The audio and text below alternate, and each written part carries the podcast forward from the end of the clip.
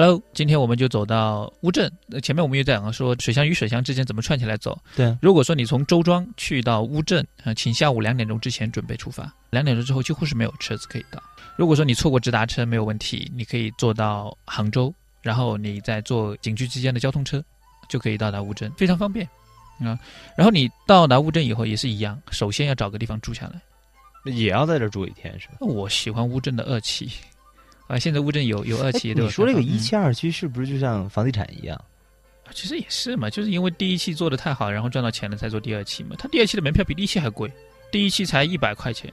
那我觉得可能嗯周庄玩的是那种还是保留着之前的风貌的，对吧？对，但是保存最完整的还是乌镇。但是庄听你这么一说，好像又是在玩什么房地产项目。那呃，可能我就在我们身边也有很多就是这样的，就是仿古建筑群。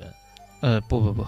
乌镇的二期不是仿古，嗯是是以前保留下来的，只不过是说刚开始乌镇开放一期的时候，就现在叫一期，就是以前乌镇开放的时候，呃，它的二期那个地方是很少人走到的，但是因为乌镇这个地方比周庄要大得多了，它以前是南宋的时候是整个所有的那种皇亲国戚的亲戚全部住在那个地方，所以它的规模非常大就是后花园嘛，啊，对。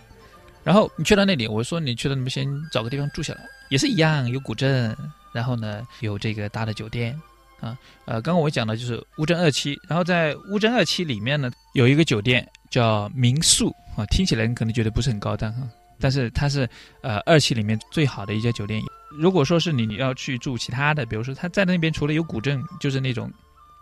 客栈形式的那种酒店以外，然后呢还有青年旅馆，嗯，这是很多背包者，我去到什么地方都会觉得很方便的这样的一种啊嗯住宿的方式了。是的，所以去到乌镇呢，我觉得住应该不是很大的一个问题啊，嗯可以很容易可以找得到。关键是怎么玩嘞？对到了乌镇以后，这样子就是首先你要知道它的位置在哪里啊，是一个大概的什么样的位置。这个呢，我觉得很值得一提，因为乌镇这里的位置很奇怪，它是处在两个省的交界的地方，然后呢是三个县级市，现在是叫我们叫三个州交界的地方，然后呢是七个县交界的地方。你可能会觉得很奇怪，是不是？啊，以前我在做导游的时候，我觉得我最讨厌就是背这个哪几个县这样子，就是它处在浙江省和江苏省的交界的位置。嗯，现在就甭说了，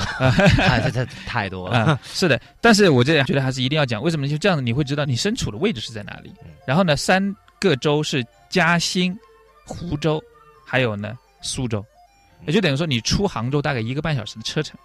啊，七个县我就不说了，太多了